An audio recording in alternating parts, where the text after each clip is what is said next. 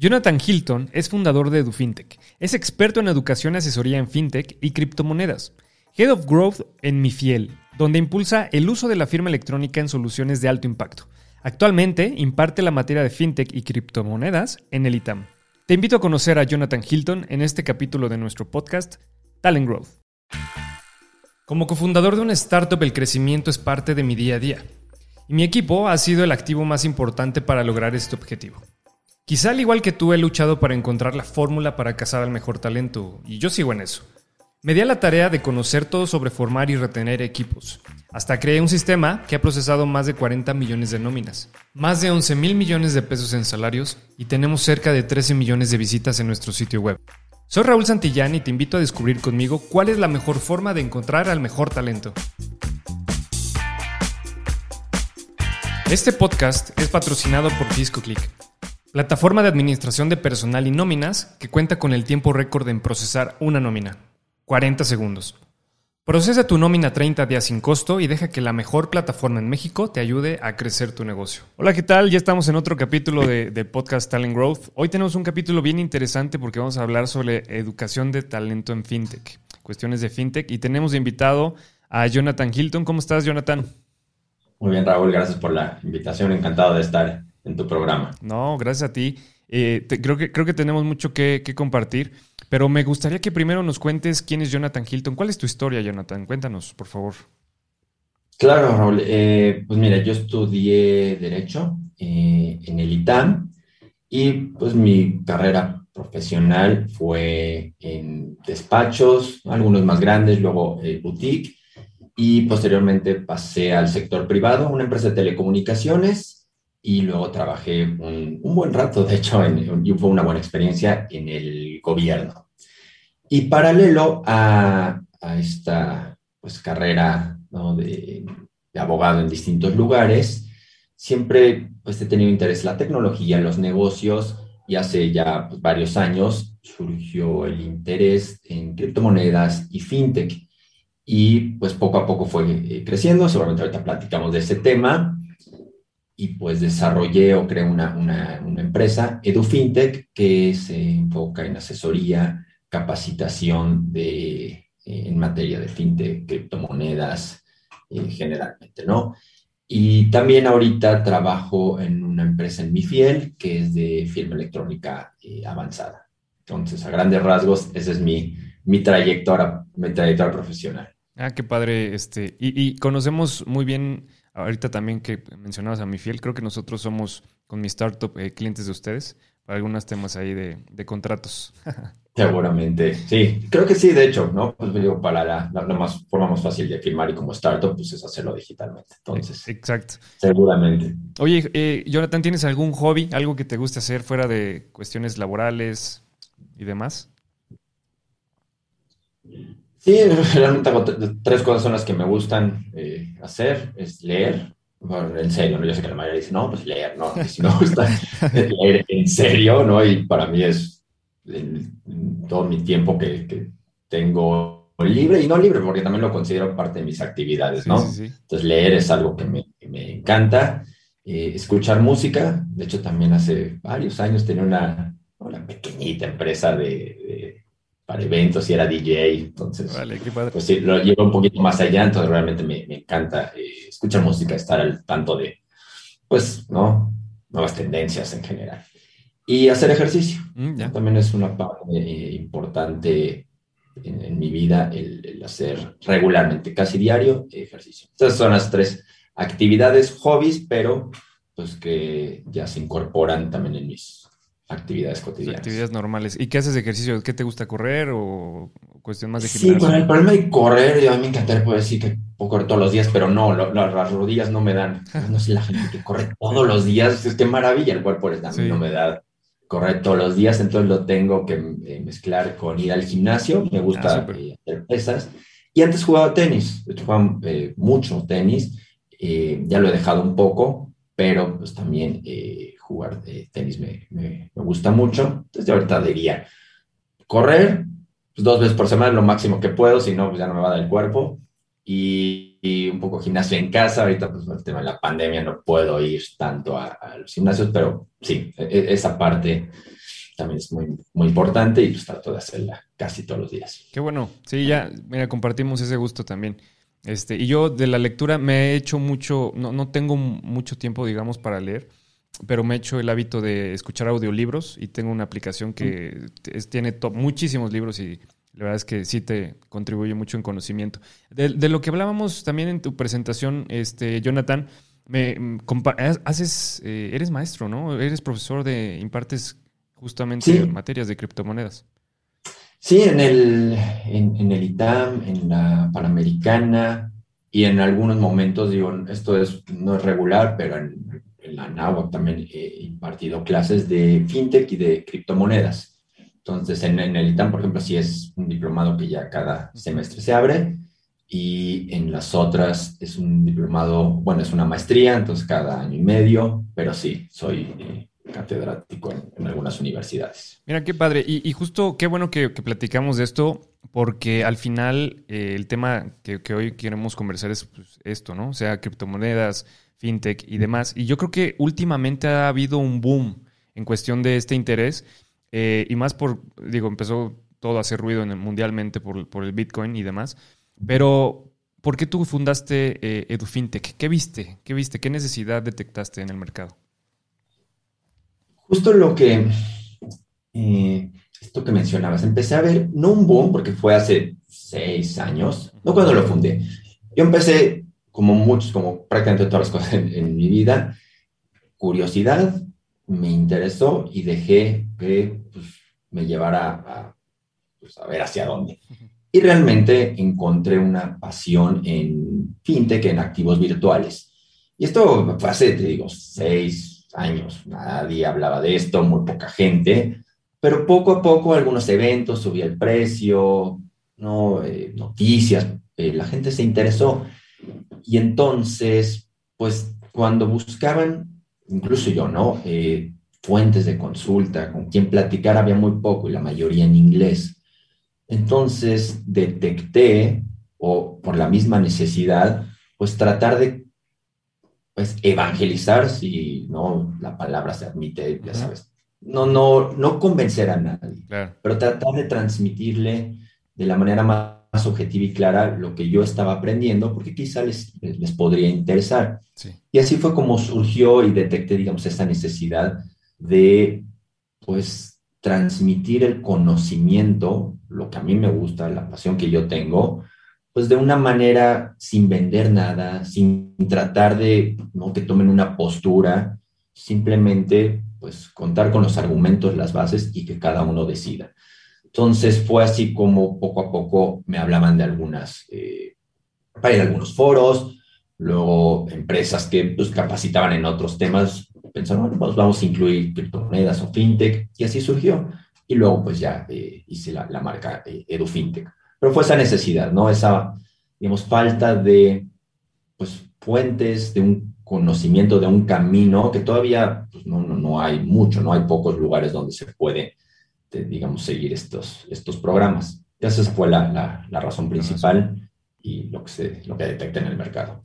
Sí, fíjate que hoy en día o sea, ya existe mucha más información que hace seis, años y es gracias seguramente a toda la, como dices, evangelización que ha existido. Yo me considero un aprendiz todavía, o sea, estoy apenas usando Bitso y aplicaciones como para invertir en criptomonedas como Binance, etcétera, pero no soy un gran conocedor. Imagino que muchas de las personas que están aquí escuchándonos ahorita tampoco tienen todo el conocimiento.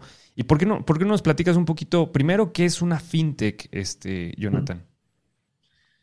Mira, una fintech, en términos plain, ¿no? No, hay que complicarse.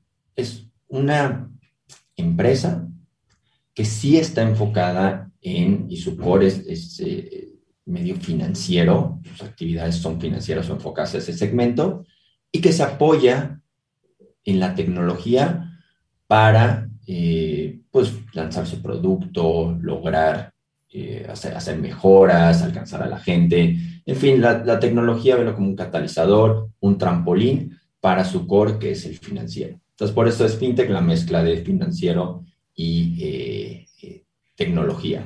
Ahora, aquí la tecnología no es lo más importante, simplemente es una herramienta que se utiliza pues, para lo que, los objetivos que estés planteando. Y esto no es nada nuevo. O sea, mucha gente dice, ay, es que es, acaba de surgir. Pensemos en los cajeros automáticos, ¿no? Y no me estoy yendo hasta el telégrafo ni nada. Estoy un poquito más reciente. Más reciente. Ya lleva más de 60 años. Un cajero automático, tarjetas de crédito, llevan lo mismo. Esas son soluciones eh, fintech. Ahora vemos empresas que se enfocan en, distintos segmentos del, sistema financiero, pero es la misma eh, idea, usar la tecnología para actividades, procesos financieros. Eso es como, en términos generales, el segmento fintech. Ok, sí, y eso es bien interesante porque ahorita a lo mejor las empresas, eh, las personas que están escuchando esto, a lo mejor son usuarios de una fintech y no lo saben, ¿no? Eh, es decir, eh, existen diferentes soluciones, las que a mí me vienen en la cabeza a veces son las que, no sé, los monederos electrónicos que a veces dan este, de recompensa, las, las empresas que han surgido como Rappi, que ya tienen ahora Rappi Pay, que te dan tarjetas para que gastes, pero ¿qué otras cosas involucra? ¿Qué otro universo tú has detectado que también puede ser una fintech? Mira, por ejemplo, la gente no asimila fintech a lo tradicional, porque no, no, eso no puede ser fintech. Pero prácticamente todos los bancos ya se comportan o tienen pues un área fintech. Entonces, pues mientras tengas tu aplicación en el móvil, aunque sea de un banco y tú digas, no, es que un banco no puede ser una fintech, pues se comporta como fintech. De hecho, las instituciones financieras, las más grandes, pues son los que más utilizan o requieren la tecnología. Entonces, dice, eso, eso no. Pero financiamientos colectivos, esta manera de, oye, necesitamos un mecanismo porque a cierta gente no lo atiende o el proceso es demasiado complicado con, un banco, los financiamientos colectivos o financiamiento a través de estas empresas que los mecanismos son más eh, sencillos. Veamos un Confío, un Quesky, todas estas, no sin hacer publicidad, pero pues son las que están en boga. Eh, para pagos y, transferencias, los wallets que, hablabas, estas que no captan, porque obviamente no, no, es, no está permitido, pero sí permite tener tus fondos eh, electrónicos y pues eh, moverlos, transferirlos. Em, empresas, pues las de cripto, que es otro segmento, pero bueno, pues justo ahí para inversiones es, es importante. Y hablando de inversiones, pues empresas como GBM, como Flink, que permiten al público, pues que no es, que no tiene, pues, digamos, cuentas de un gran tamaño o, que maneja un alto volumen o valor, invertir desde 100 pesos en la bolsa. Entonces, ese es otro segmento que también eh, eh, está creciendo. Y tenemos, digo, fintech, pero se llama insultech para seguros. Entonces hay aseguradoras que están buscando una manera mucho más eficiente, amigable, porque la experiencia de usuario en las fintech es muy importante, de pues, dar estos servicios que tradicionalmente pues, unos pocos los, los proporcionaban y quizá no, no a todo mundo.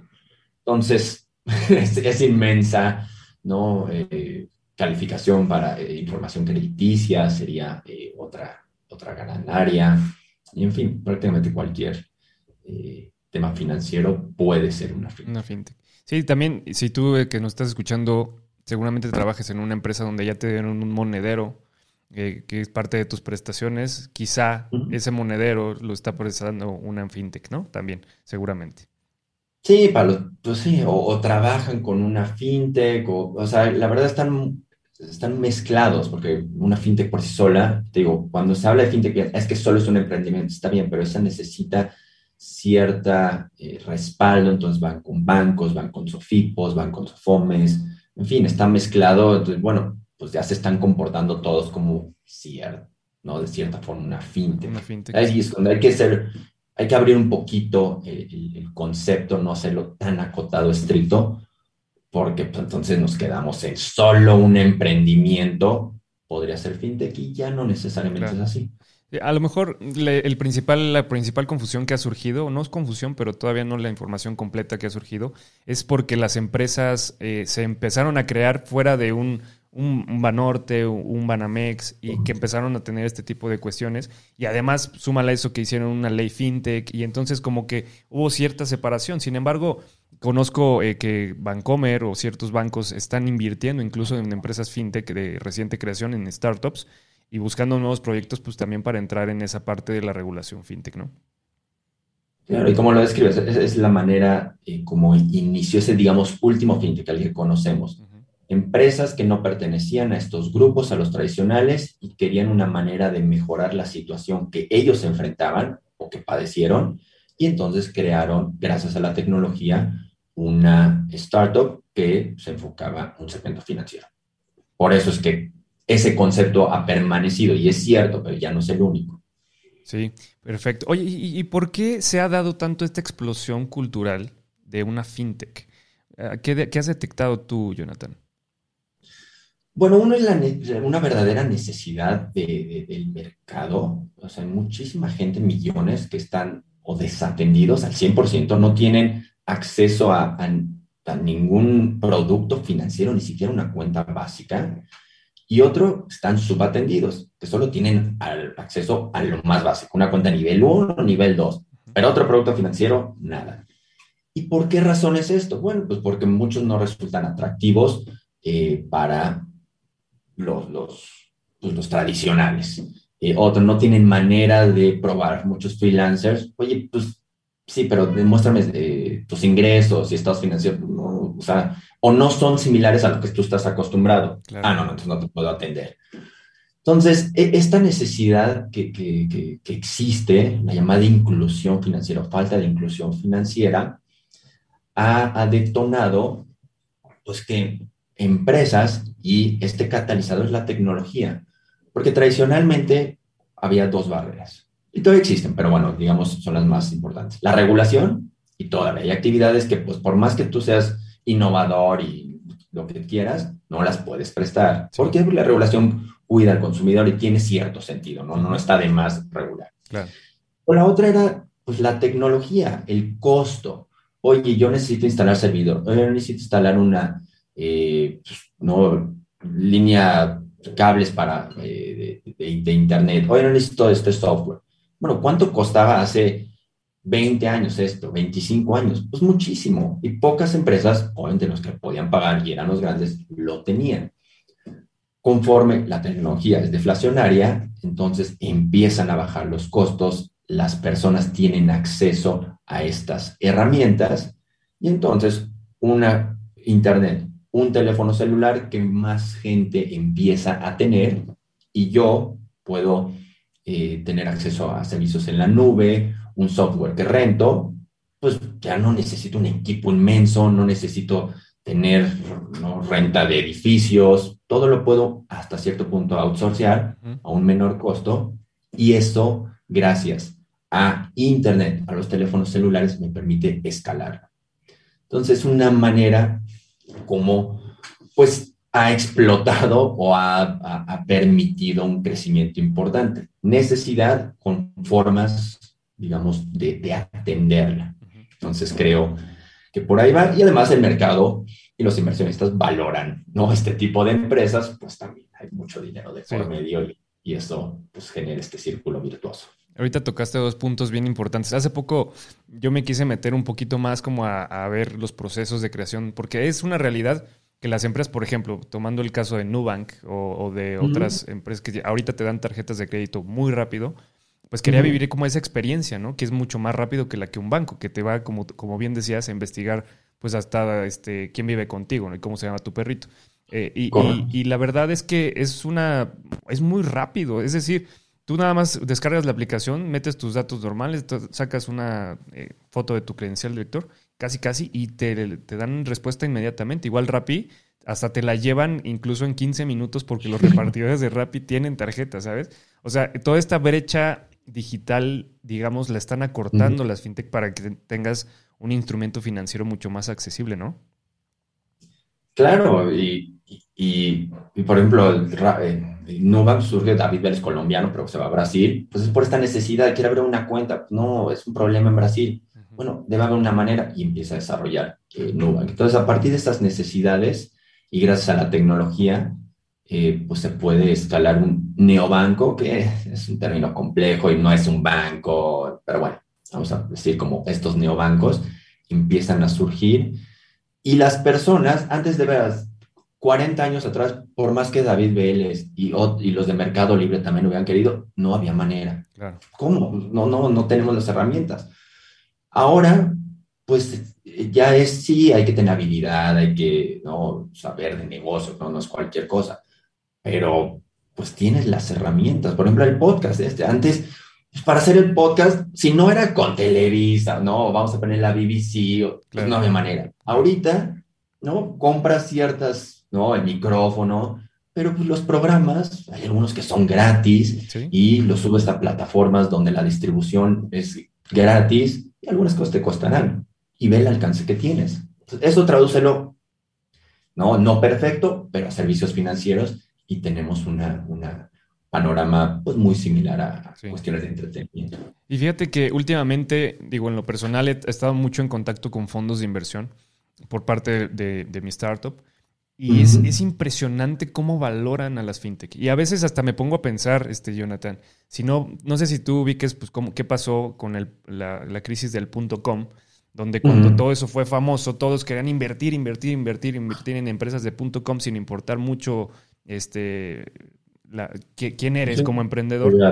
Y hoy en día siento yo que también, no digo no a tal grado, pero está existiendo un favoritismo por todos los eh, emprendedores que tengan una fintech. Eh, y, eso es real, ¿no? ¿Tú lo detectas también? Sí, claro. Y, digo, en mayor o menor medida habrá ciertos segmentos que estén mucho más hypeados que otros. Eh, pero el, el, tema es que hay mucho dinero, ¿no? Y, y pocas lugares donde la posibilidad de un alto retorno exista. Porque, pues sí, lo puedes invertir en, acciones de empresas pues, que conocemos. ¿Qué posibilidad hay que te den un retorno del 100, del 200? Pues es poco, ¿no? Ahora, un startup tiene inmenso riesgo, porque pues, la mayoría no llegan a más de ciertos años. Pero las pocas que sí llegan dan retornos eh, impresionantes. Entonces, los inversionistas están buscando asignar el dinero a lo que mayor retorno de inversión tengan. Las startups son ese lugar. Entonces, por eso estamos viendo, y ahorita el acceso al dinero por parte de inversionistas, sí, eso es muy fácil. Eh, las tasas de interés están muy bajas, entonces hay muchísimo eh, dinero en el mercado que está buscando, pues, quién me va a dar ese retorno. Y por eso las startups son ese lugar. ¿Crees que lleguemos a una saturación, este, Jonathan, en cuanto, o sea, porque yo hoy veo tarjeta de Rappi, tarjeta de, de Nubank, tarjeta de no sé qué, y, hay como 30 opciones de tarjetas de crédito que pues seguramente va a llegar un punto en donde ya no va a ser un diferenciador, ¿no? Es totalmente cierto. De hecho, ahorita son pocas las que manejan un diferenciador. Saturas, sí podemos llegar a una saturación, no en términos de la población que falta por ser atendida, porque aquí faltan millones, claro, ¿no? prácticamente toda Latinoamérica. Si lo vemos desde esa perspectiva, no, falta mucho para saturar el mercado. Ahora, si lo ves desde la perspectiva de quiero atender a un mismo segmento o en una misma ciudad, por ejemplo, Ciudad de México, que nosotros estamos en Ciudad de México, pues sí, este mercado, aunque es muy grande, pero hay muchos atacándolo. Entonces, pues sí, lo van a, saturar. Oye, ¿qué tanta diferencia hay entre una y otra? Pues sí puede haber, pero digo, tampoco van a reinventar algo, ¿no? No se trata de eso. Pero si te vas a ciertos estados, pues no llegan, no les ha interesado incluso a, las fintech. Entonces ahí no hay saturación. Ahora, llegar y, y pues la parte cultural, en, ciertos lugares que no son las ciudades es más complicado. Pero depende cómo lo veas, ¿no? Ciertas regiones, ciertos eh, grupos sí están con una, eh, hoy vamos a llegar a una saturación, pero hay un mercado inmenso, difícil, no porque sea inmenso quiere decir que lo puedes atacar y simplemente es, fértil, no, pero pues todavía falta. Entonces, dependiendo cómo lo analices, si hay una saturación, pero por otro lado inmensas oportunidades y todavía falta por atender. Por otro lado, un gran mercado, claro. Oye, y, bueno, a todo esto, digo, eh, justo es parte de la plática que me gustaría tener contigo, es qué tipo de talento o qué tipo de perfil de, emprendedor, de persona consumidor, etcétera, está interesado pues en una, en crear una empresa fintech primero, y después qué tipo de consumidor está eh, interesado en consumir un producto de una fintech? El talento es muy importante porque se cree que solo jóvenes, solo los que están iniciando van a crear una fintech. Y eso es falso, porque, y no falso porque no sean ellos, claramente hemos visto muchos y están interesados, pero hay personas que ya han trabajado, que llevan años en el sector financiero, pero que detectan que, mira, en su empresa no pueden impulsar el, proyecto o hay ineficiencias, pero tienen un gran conocimiento de pues, su área eh, financiera. Entonces, ellos son los que van a, eh, a fundar, ¿qué está pasando? Lo de, estufas y... no te preocupes. México, viva México. ya, se fue. No, no, no, ahí sí, sí. Bueno, esto lo editamos ahorita. Sí. Ni se escucha mucho, ¿eh? No te preocupes. No se escucha mucho. Bueno, si no lo, lo editamos. Una disculpa, pero bueno. Ah, está bien. bienvenido al home office. bienvenido al home office. Entonces, estas personas que ya llevan años de experiencia también están fundando fintechs. Y entonces conocen, es mucho mejor hasta cierto punto, ¿no? Porque saben cómo operar una empresa, que es uno de los grandes temas, no porque yo tenga ganas, porque haya visto una oportunidad, quiere decir que la voy a poder capitalizar. Entonces necesito cierto conocimiento. Entonces, este, este tipo de, de, personas, gente que está realmente interesada en cambiar las cosas, que es curiosa, que detecta ineficiencias, formas de hacer mejor ciertos procesos, son el talento y los que están eh, fundando pues, empresas eh, fintech, ¿no? Otros también, hay que decirlo, pues ven una oportunidad de negocios y hay dinero persiguiendo startups fintech, pues hago una. Pues también digo, no es la mejor, eh, no, no, no, es lo que yo quisiera que, que fuera la mayoría, pero pues también se da este punto. Claro. Gente que consume, pues la mayoría quien no ha sido bien atendido o es subatendido. Ahora, subatendido es difícil porque, pues, todo es un producto tecnológico y va, pues, no, generalmente se piensa con móvil, entonces no, no es tan fácil, ¿no? No, todavía esas poblaciones muy lejanas les puedes llegar con estos productos por esta, digamos, eh, distancia todavía con la tecnología. Pero en esa distancia también están las personas que ven a los grandes muy distintos de su vida, de lo que ellos están pues, padeciendo, del lenguaje que, eh, que, que hablan, cómo se expresan. Entonces, toda esa gente que percibe al mundo financiero tradicional como lejano, como no me tomas en cuenta, cuando viene una fintech y trata de, pues, hablarle de, ¿no? de la manera más sencilla, ya sabes, no escondiendo cosas, eh, en un mismo, un lenguaje eh, sencillo, esas personas son los que consumen eh, productos fintech.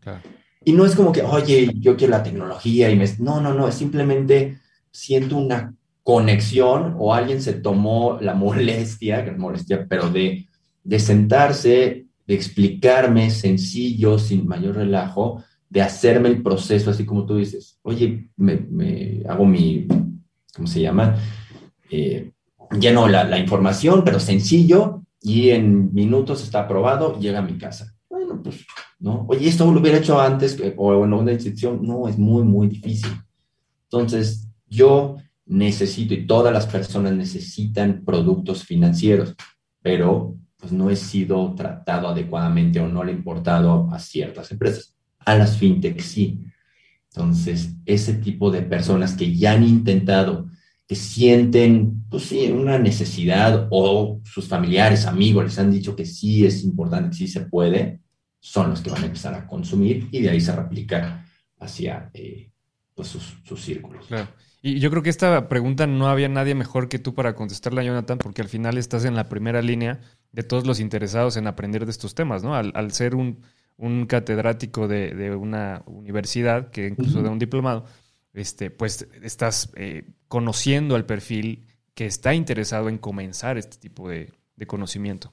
Este, y está súper interesante. ¿Y qué me puedes decir de, del mercado de las fintech, Jonathan? O sea, ¿qué tan grande es? ¿De qué estamos hablando? Eh, seguramente no tenemos ni noción o estamos en un porcentaje muy pequeño aún de descubrir soluciones. Sí, o sea, es, ya no estamos en los inicios, inicios, también hay que, hay que aceptarlo, pero bueno, falta eh, muchísimo por, por construir. Ahora, el mercado es inmenso, ¿no? Inmenso, no el potencial, el potencial sí es inmenso, pero bueno, eso, pues, o sea, cuantificarlo y ya aterrizarlo es más complicado. Pero nada más hay que ver las, los unicornios, estas empresas fintech, que digo, está Kavak, pero Kavak no es fintech, sí usa la tecnología, pero pues no es financiera. Pero vamos a ver Confío, vamos a ver GBM, vamos a ver eh, Bits o Clip, que sí son fintech. Y todas han alcanzado valuaciones arriba de un billón de dólares. Entonces, si juntas todas estas, pues ya tenemos un mercado de las grandes de más de 5 billones. Y abajo hay otras que ya tienen valuaciones de 100 millones de dólares. Estamos hablando de un mercado de entre 7 y 10 billones, más las rondas de inversión que se están eh, gestando las nuevas empresas, pues estamos hablando de entre 10 y 15 billones, más el potencial que, que, viene, ¿no? Entonces, sí es un mercado muy grande, ya es un segmento muy importante y que solo va a ir eh, creciendo, eh, madurando. Y México, pues es una de las regiones más atractivas por distintas razones, en, pues, que es abajo de Estados Unidos, ¿no? México, eh, Brasil. Entonces va, va a crecer mucho, mucho más. Y te digo, ahorita ya arriba de 10 billones, seguro estamos. Sí, y te digo todo esto porque últimamente me he metido a analizar como empresas, eh, soluciones, eh, etcétera, que, que, pueden llegar a convertir productos financieros pues por medio de una fintech. Y es un mundo enorme, es decir, estamos hablando, digo, en mi sector que es más que nada como cuestión de gestión de personal, pues están todo lo, todas las cuestiones de recompensas, de, de, pagos por medio de STP, no sé si lo, los ubiques. Eh, normalmente si, si tienes una fintech y no tienes el permiso para captar todos esos fondos, todos pasan por STP. Entonces eso hace que las cosas sean mucho más fáciles para las transferencias y, los pagos. y, me doy cuenta pues del universo de soluciones que pueden llegar a existir mucho, mucho más adelante, incluso la parte de eh, Salary on Demand, que está también este, créditos personales, créditos a capital de trabajo. O sea, existe un mundo, mundo de soluciones que pues aún están todavía agarrando forma, pero pues que al final eh, pues es nuestro futuro, ¿no? O sea, yo creo que eso viene mucho más fuerte en los siguientes 10 años. Claro, y, actividades que no, eso no puede ser fintech. Todo el pago de impuestos, gestión de nómina, toda la facturación, pues, ¿no? QuickBooks, ¿cuánta gente no usa y, ¿no? y se basa en, QuickBooks y en estas eh, aplicaciones que son fintech, resuelven un tema financiero dentro, gestión de finanzas eh, empresariales, están las personas, están las empresariales. ¿Cuántos procesos financieros las empresas no tienen? Y que, ay, bueno, es que eso no es una criptomoneda, eso no es inversión, no, no, no es tan fancy. Es más del mi día a día, pero es necesario. Y por eso mucho que, ay, es que aburrido, eso de contabilidad, ¿quién lo va a ver? Bueno, hay empresas fintech que sí han mejorado y sí generan estos productos financieros para pues, cuestiones que pueden ser muy sencillas, pero necesarias. Ahí hay, ¿no? En lo más aburrido, generalmente hay una gran oportunidad para mejorarlo a través de la eh, tecnología. Sí, normalmente lo más aburrido es lo que nadie quiere hacer, mi estimado Jonathan. Pues, y lo más necesario, ¿no? Porque esto de, híjole, es que esto, pura talacha, y si hubiera un proceso de mejorar, y sí, hay empresas que lo hacen. Ahí hay verdad, fintech. Pues yo creo que nosotros en, en, la startup ya somos fintech porque procesamos la nómina de las empresas por medio de CTP. Y ya por ese hecho podemos entrar a ser considerados, a, considerados fintech.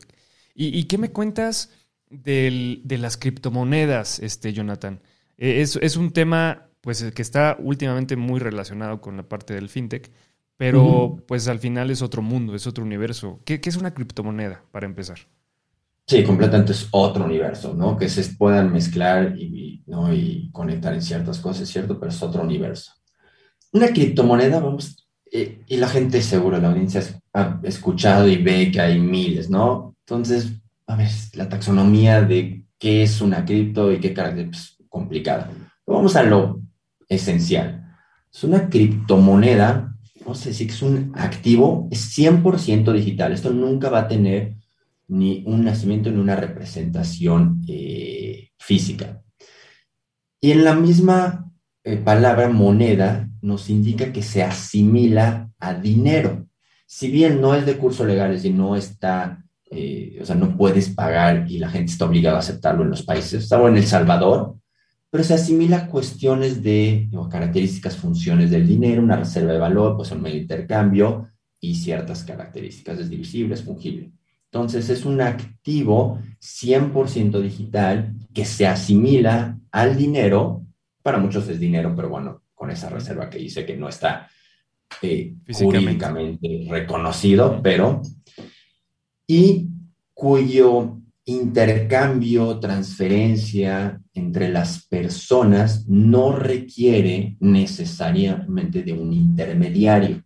Es decir, este pago o esta transferencia de persona a persona sin intermediarios es uno de los elementos esenciales para que entendamos una criptomoneda. Eh, Entonces, yo lo describiría eh, en, esos términos y esos al menos tres eh, elementos. Y, es bien curioso porque hace algunos años pues nada más escuchábamos del Bitcoin y ahora que me he estado metiendo un poco más a informarme de esto, Jonathan, me doy cuenta que existen muchísimas monedas. Ahora sí ya no sabes ni cuál elegir, nada más ves el comportamiento de cómo están en el mercado y ya. Pero, eh, ¿qué, nos puedes decir justamente del comportamiento de las criptomonedas en el mundo? Es decir, llegaremos a un punto en donde ya empezamos, a, digo, hemos visto empresas como Tesla que creo que ya está considerando incluso aceptar criptomonedas para, pago de sus, productos que vende, pero poco a poco, ¿a dónde vamos nosotros?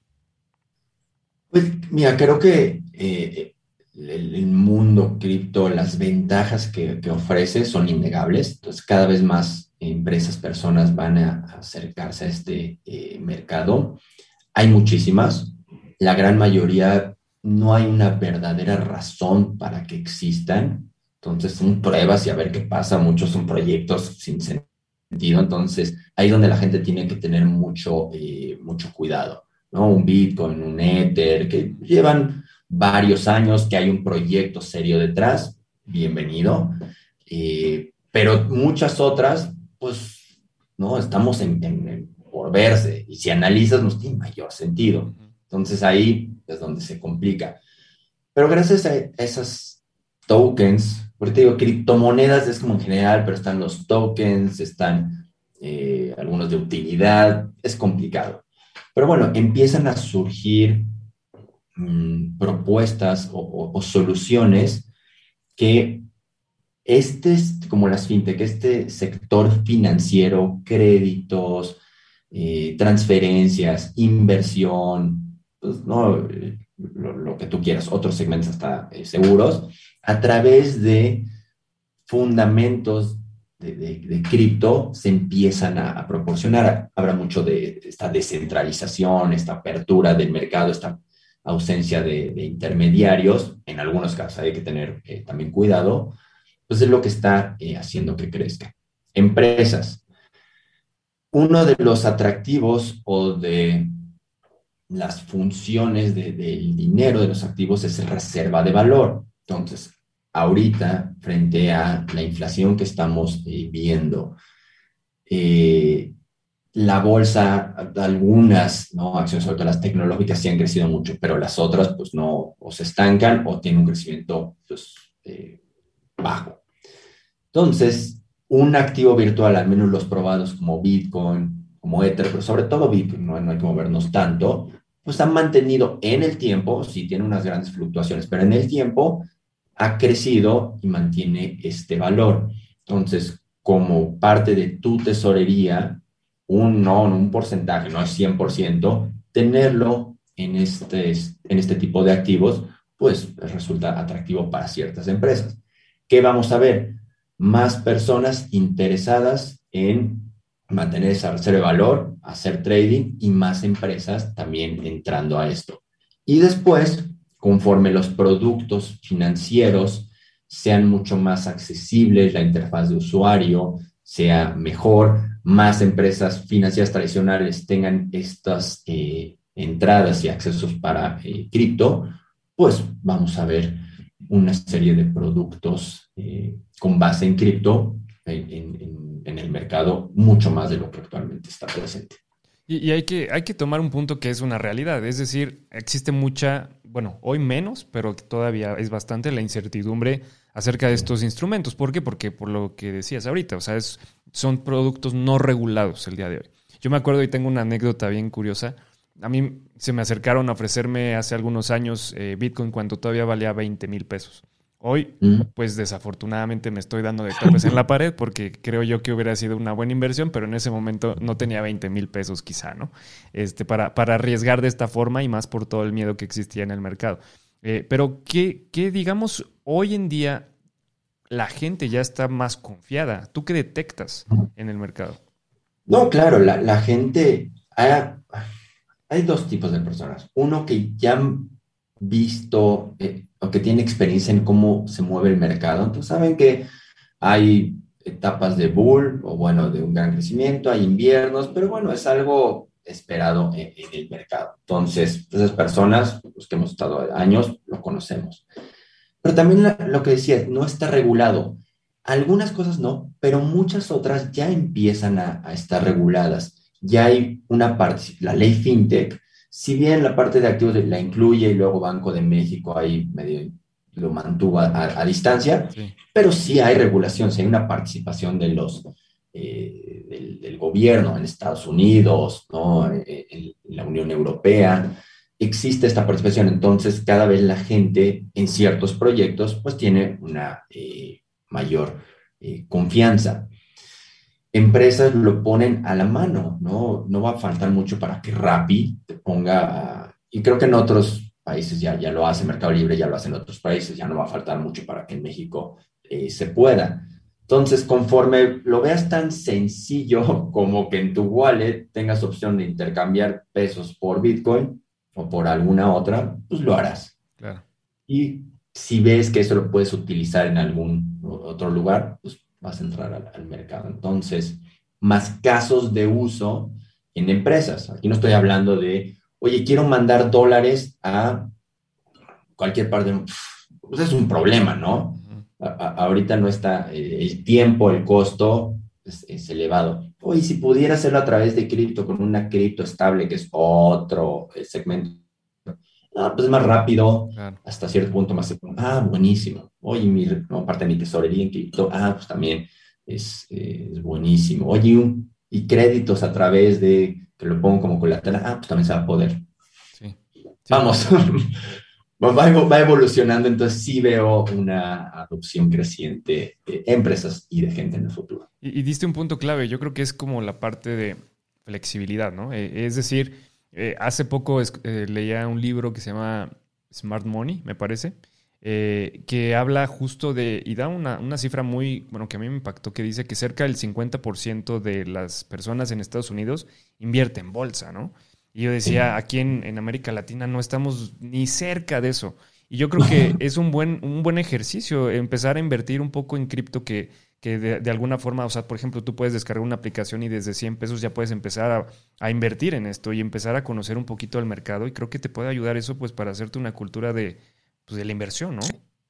Ahí estás justo en el punto. Ahora, muy importante, es un mercado muy riesgoso, ¿no? Entonces, nunca inviertas más de lo que estás tanto dispuesto a perder como si necesitas liquidez, ¿no? Eh, instantánea, aguas, porque esto puede no darte, la puede haber pérdida. Entonces, bueno, saliendo de ese tema, que es importante. El otro es esa educación, porque muchas veces en la universidad y pues, ¿no? en el día a día, pues no, no tenemos educación financiera porque no somos usuarios reales de eh, distintos servicios eh, financieros. Trading. Cuando entras a cripto y ya tienes dinero, pues quizá te empiezas a enterar de ciertas cosas que te interesan oye, ¿por qué subió? ¿Por qué está bajando? ¿Qué acción está tomando el gobierno que impactan? Entonces, tienes una educación gracias a esta inversión que de otra manera no hubieras tenido. Oye, para invertir en bolsa y... No, pues ahorita ya es más fácil, ¿no? Pero tradicionalmente era súper complicado. Los jóvenes. Bueno, la manera más sencilla es, pues, invertir en un activo virtual. Entonces vas haciendo esta cultura, este, pues, pues sí, experiencia de, las personas en, acercarse al sistema financiero que va a traer en el futuro muy buenos resultados. Entonces, es una excelente manera de introducir a los jóvenes y a los no tan jóvenes a productos financieros que de otra manera, pues, nunca se hubiera generado esta educación financiera. Sí, claro, nunca tendrían. Y, y dicen un punto clave, este, Jonathan. ¿Qué necesita el talento que quiere prepararse para criptomonedas? ¿Qué, qué, qué recomendarías? Aquí es otro también tema que, es generalmente un mito y se piensa, es que solo gente de, ¿no? de sistemas, sabe computación, de programación puede entrar. Falso. Aquí se necesita porque es una industria como, pues ya prácticamente cualquier otra. Entonces, primero necesitas gente de todas las disciplinas. Necesitas gente programadores y gente de, ¿no? técnicos. Necesitas economistas, necesitas abogados, necesitas contadores, necesitas diseñadores, necesitas, no, de, todo, eh, no, internacionalista, todo, eh, todo tipo. Entonces, desde ahí ya van empezando. Ahora, ¿cuáles quizá eh, de las habilidades o, ciertas características que deben de tener las personas? Una es, pues, un, una flexibilidad ante un poco la incertidumbre, resiliencia ya le llamamos, pero bueno, aquí muchas cosas no están dichas, la mayoría no están dichas, cambian constantemente, entonces esta capacidad de adaptación ante un cambio constante es necesario. No hay una estabilidad, ¿no? Como en otras empresas que tengas. Entonces, ese es una de las, ¿no? Eh, rasgos necesarios del talento por eh, o que debe de, presentar. Si no estás a gusto con esta, pues digamos, cambios constantes, vas a, a quebrar. La otra, pues una creatividad, un interés por cambiar las cosas, algunos procesos, si bien no el mundo en general, pero ciertos procesos, porque el objetivo de cripto, de fintech, pues sí, es modificar el status quo. Y eso es muy complicado de, cambiar o trazar de topes constantemente. Pero ahí es donde la innovación, la creatividad de las personas, esta pasión por realmente contribuir a mejorar algo es necesario eh, en, el talento. Y la otra diría, bueno, pues como hay tanto movimiento en, este segmento, tienes que ser curioso y ese interés por, ¿no? por ah, constantemente eh, capacitarte, ¿no? Un crecimiento personal, profesional, eh, pues, ¿no? Cotidiano, regular. Si no, te quedas atrás. digamos, esos términos generales, ya cuestiones muy específicas, pues cada quien, ¿no? Necesitamos de todo tipo de habilidades. Pero si no tienes esas tres, eh, pues es complicado que este segmento sea atractivo y que puedas pues brillar en él. Sí. He, detectado algo, eh, Jonathan, y eh, no sé si tú estés de acuerdo conmigo en esto, en que hay ciertas, ciertos movimientos financieros que no pueden hoy depender de la criptomoneda, ni mucho menos, ¿no? O sea, por ejemplo, eh, una duda que yo siempre he tenido es, ¿llegaremos, ¿llegaremos a un punto en donde los salarios de los empleados de alguna empresa sean pagados en criptomonedas? O sea, sí, claro. seguramente sí. Sí, sí, sí, digo, habrá que, tanto términos regulatorios, fiscales, eh, cierta estabilidad económica en, ciertos criptos va, van a tener que estar presentes. Pero no es ajeno a lo que ya estamos viviendo. La NBA, la NFL, ya salarios se pagan en activos virtuales. ah, bueno, es que es la NBA, NFL, sí, está bien. Pero no es algo que ya esté fuera de, de la discusión empresas en, México van a ofrecerlo, y te digo, hay, hay, que hacer un estudio porque no es tan sencillo y la gente tendrá que estar dispuesta a aceptar una parte o todo en activos virtuales. Pero claramente esto va a ser una realidad. Velo de otra manera. Ahora, otra parte de atraer talento o de cómo está gestionando esa distancia. Entonces ya no dependen las empresas, las startups, solo del talento local ya pueden contratar gente de, pues diría todo el mundo, pero bueno, hay usos horarios, ¿no? Entonces, dependiendo de la empresa, pero vamos a pensar toda Latinoamérica que vive cierto, compartimos cierto tiempo. El pago a esas personas, de nueva cuenta, tradicionalmente es complicado gestionarlo. Si a través de cripto se hace mucho más fácil, que así va a ser, la gente va a estar dispuesta a recibir en distintos tipos de cripto. Te digo, hay unas estables, hay unas más riesgosas, hay unas más, eh, más estables, que no son cripto estables, pero digamos un Bitcoin. Entonces sí. Y a la empresa le hace sentido pagarlo así. Entonces claramente va, va a haber una adopción y se pagarán salarios a, personas en, en criptos, sin duda. Eso está súper interesante. Y es decir, imagínate que quieres trabajar en, Apple o Tesla y la única forma de trabajar es pues que estés en otro país y que aceptes el pago de, de, esa forma, pues no vas a decir que no, ¿no? O sea, también esa es una de las ventajas y tienes toda la razón. Ahorita pagar o contratar a alguien extranjero con las leyes fiscales mexicanas es un relajo, eh, hablando de impuestos. Entonces esto sí facilita mucho las cosas. Tienes toda la razón, no lo había visto por ese lado. Oye, y ahorita... Puedes mover, y, la otra, perdón, te, no te... puedes, tú como persona, te pagan con una cripto y la puedes llevar por todo el mundo. Supongo que pagas en Bitcoin. Claro. Oye, y Bitcoin tiene pares en distintos lugares, tiene pares de wones, tiene pares de yenes, tiene pares, bueno, yo pero bueno, tiene pares de, ¿no? De rupias. Sí. Entonces, me puedo ir a cualquier lugar y puedo intercambiarlo. también esa portabilidad que me da tener una cripto, pues es súper atractivo. Sí, sí, sí. te pago en pesos, pues sí, pero luego para cambiarlos y me los llevo, y es un issue. Entonces... Tienes toda la razón. Aparte, me imagino que aquí no hay pérdida cambiaria. Digo, no, no conozco mucho la parte del... Hay riesgo cambiario por si... O sea, yo ahorita te pago en Bitcoin y vale un millón y el día de mañana pues pica y vale 500 mil, pues ya, ya perdiste, es cierto. Por eso te digo, hay, algunas estables que tienen paridad dólar, entonces pues, sí.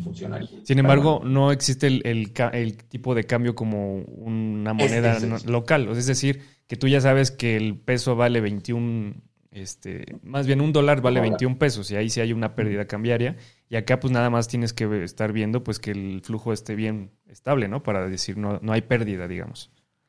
Exacto. Así, así sería, y generalmente algunas tienden a, subir de, valor. Entonces, si bien no es perfecto, todavía es bastante volátil, tiende a una estabilidad y un gran atractivo, no para todos. Velo para, empezamos, freelancers. Creo que no son los primeros que te van a decir, venga, págame en cripto. Y así lo hacen, ¿no? Gente ahorita que contrata con la India para ¿no? Sus proveedores son industria en distintas cosas, les pagan en cripto. Claro. Ya, sucede. Es cierto, está increíble. Mira, hasta se me están surgiendo algunas ideas para crear. Oye, Jonathan, ¿y tú que estás ahorita con la parte de, EduFintech? Eh, ¿Cómo has visto el interés? Digo, ya me comentaste un poco como la parte de qué tanto la gente se interesa en aprender.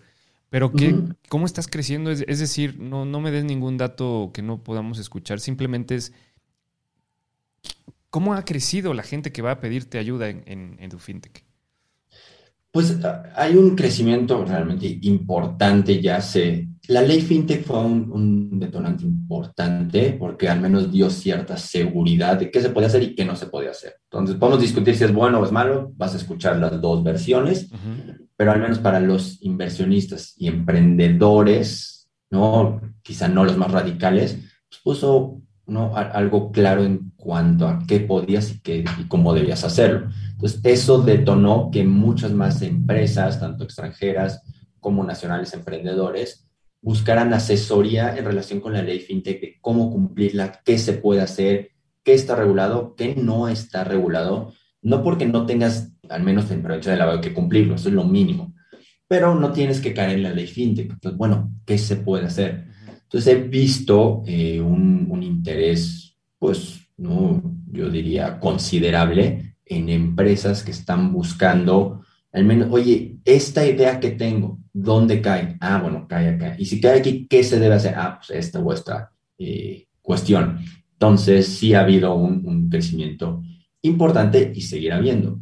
Algunas que ya son jugadores tradicionales y quieren pues implementar o buscar alguna eh, línea, digamos, fintech, también están buscando estas eh, asesorías. Entonces sí hay un, ¿no? crecimiento más que importante, en cuanto a asesoría, capacitación, pero asesoría fintech y cripto. Sí, y, y, hablando de esta parte del interés, pues normalmente de las, del talento para aprender de estos temas, ¿cuál consideras que es el siguiente reto en, en, en esta parte de aprender del talento fintech? Pues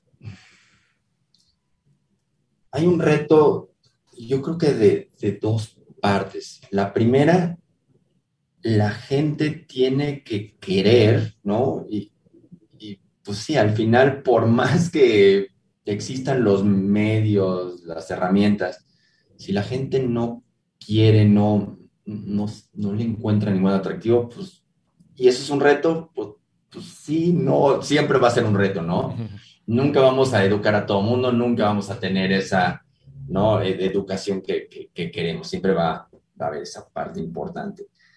Ahora, dejando eso de lado, creo que un reto importante es desde nivel privado, nivel público, lograr acercar este conocimiento a, a, las personas, a los que estén interesados. Sí está YouTube, sí puedes aprender en cualquier lado, está bien.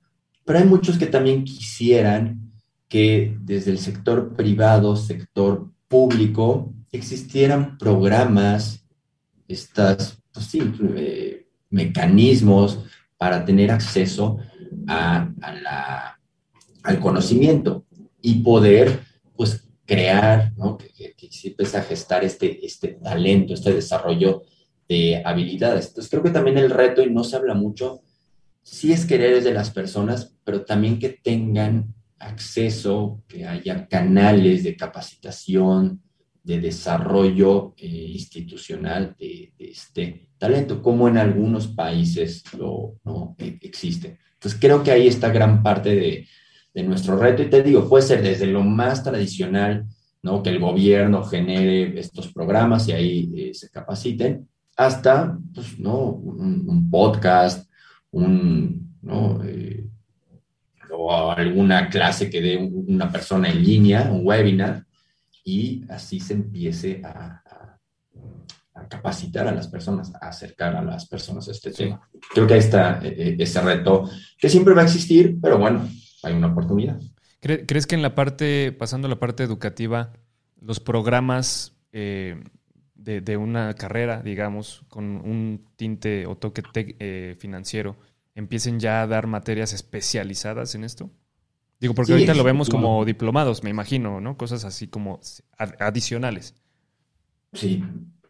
Digo, no lo firmo, pero prácticamente lo firmo. En cinco años no va a haber universidad de las, digamos, tradicionales que no incluya al menos un diplomado que tenga fintech y criptomonedas. Ahorita son muy pocas. En cinco años todas lo van a, eh, tener.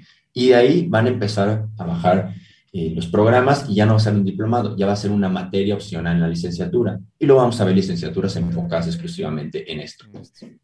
Y además, vamos a continuar en esta eh, evolución de qué es la educación, cómo te educas, en dónde te educas.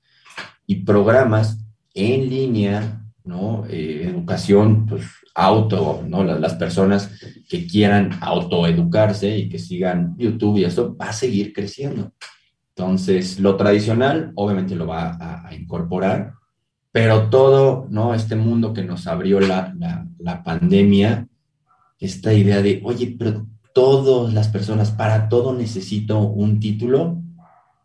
Oye, empresas todas los van a requerir, pues quizá ya no. ¿Y qué se requiere? Ah, bueno, pues que tú pruebes que sabes. ¿Y dónde está el conocimiento? Ah, pues ahí, tómalo. No, no, vas a tener que ir a una universidad tradicional. No todos tienen que seguir ese camino. Entonces, sí. pues sí, esta eh, ¿no? educación ¿no? a través de medios tecnológicos es una de las áreas más importantes en los siguientes años y vamos a ver en qué, acaba, cómo madura.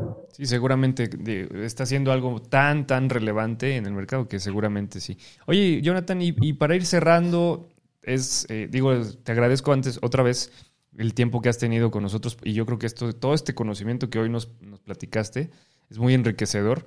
Eh, pero bueno, hay una pregunta que tenemos que hacer como para ir finalizando, que es, muy personal, pero no te salvas. Si pudieras describir la cualidad que hace a Jonathan Hilton el mejor en lo que hace, ¿qué sería?